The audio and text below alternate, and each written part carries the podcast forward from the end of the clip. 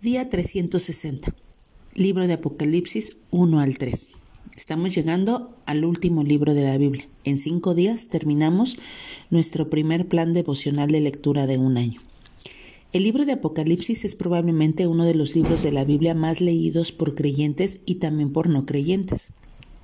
Seguramente debido a la carga de profecías futuras, su misticismo y que representa la oportunidad de comprender un poco sobre lo que sigue después de la vida.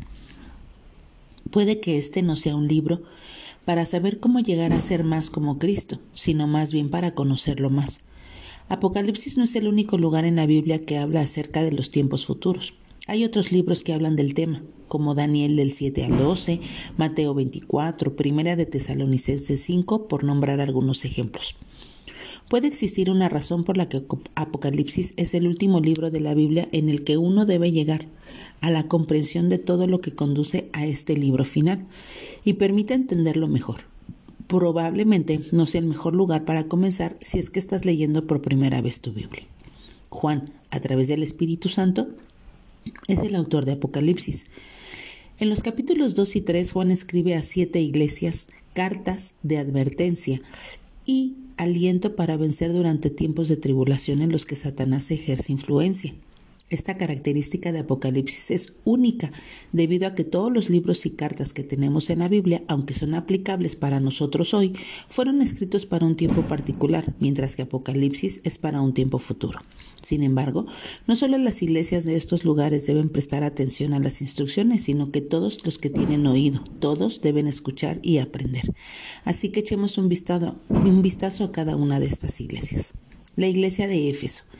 ¿Qué hicieron bien? No toleran a las personas malas y han hallado mentirosos y tienen perseverancia y han resistido a causa de Jesús. ¿Cómo tropezaron? Ellos han dejado su primer amor. La iglesia de Esmirna. ¿Qué hicieron bien? Dios conoce su tribulación y pobreza, mas son ricos en el Señor. Un reto para ellos, se les dijo que no temieran lo que estaba a punto de venir. El diablo está a punto de echar a algunos a la cárcel y son animados a ser fieles hasta la muerte. La iglesia de Pérgamo, que hicieron bien, se aferran al nombre de Cristo y no han negado su fe. ¿Cómo tropezaron? Algunos mantenían enseñanzas de Balaam, quien les enseñó a Balac a poner piedra de tropiezo y a los hijos de Israel para que comieran alimentos sacrificados a los ídolos y practicaran la inmoralidad sexual. La iglesia de Teatira. ¿Qué hicieron bien? Se caracterizaban por su amor, fe, servicio y perseverancia y sus últimas obras superaban a las primeras. ¿Cómo tropezaron? Toleraron a Jezabel, que se llama a sí misma profeta, y están enseñando y seduciendo a los siervos de Dios a practicar la inmoralidad sexual y a comer alimentos sacrificados a los ídolos. Iglesia de Sardis. ¿Qué hicieron bien? No se menciona nada cómo tropezaron, tienen la reputación de estar vivos, pero en realidad están muertos. Iglesia de Filadelfia. ¿Qué hicieron bien? Tienen poco poder, pero han guardado la palabra de Dios y no han negado su nombre. ¿Cómo tropezaron? La única iglesia por la cual no tienen nada negativo que decirles. Iglesia de la Odisea. ¿Qué hicieron bien? No menciona nada.